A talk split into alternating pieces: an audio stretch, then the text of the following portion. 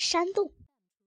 巨人跑啊跑啊，现在他的跑法有一种特别快的变化，他像是忽然加速，越跑越快，越来越快，一下子周围的景色都看不清了。风刺痛了他的脸，眼泪直流。风在他的耳朵里呼呼直响，他感不到巨人的脚触碰地面，有一种奇怪的感觉，他们是在飞。说不出他们是飞过大海，或者是飞过地面。巨人的两条腿好像有什么魔法。风在索菲脸上刮得那么厉害，他只好缩回毯子，免得头给吹掉。他真的可能飞过海洋吗？索菲的确感到那样。他蜷在毯子里面，听着怒吼的风声，过了好几个钟头。突然，风停止了怒吼，巨人的脚步慢了起来。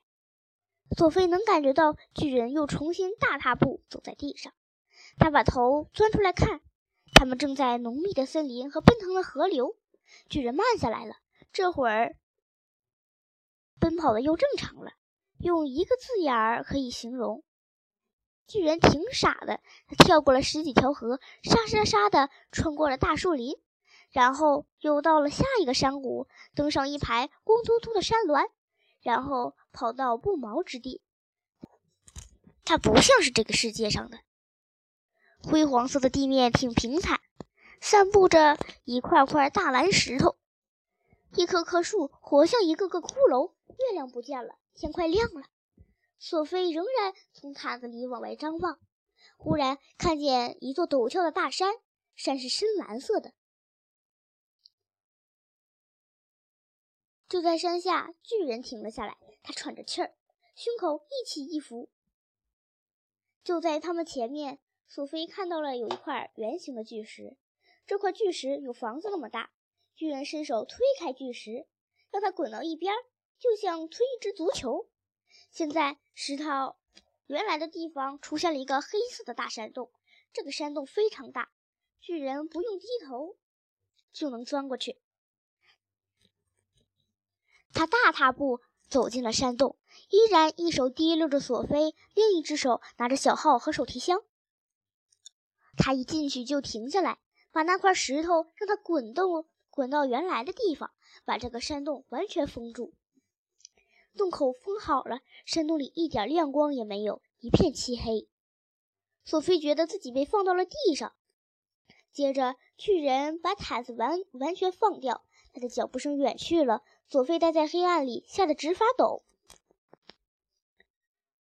他想，巨人一定准备把我给吃了。他大概又把我这样生吃掉，或者煮了吃，或者油炸着吃，把我像一大片鲜肉那样放进一只大油锅里。砰砰！突然，一道亮光照亮了整个地方。索菲眨了眨眼，他看到了一个巨大的洞穴，在高高的岩石顶上。两边是一排排架子，上面放着一排排玻璃瓶，四面八方全是玻璃瓶，墙角里也堆放着玻璃瓶，玻璃瓶塞满了每一个山洞。巨人脱下他的斗篷，挂在墙上。索菲看到，脱掉大斗篷以后，他穿的是一个没有领圈的衬衫，很脏的背心，上面连纽纽扣都没有。他的裤子是绿色的，已经褪色，而且穿在腿上太短了。他的光脚穿着一双怪里怪气的凉鞋，上面开了一些洞，鞋头上有一个大洞，脚趾头伸了出去。索菲抱着睡袍蜷缩在那里，透过那钢丝边眼镜看巨人，他哆嗦的像风中的树叶。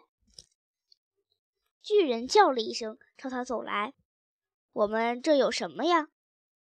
响声像打雷一样。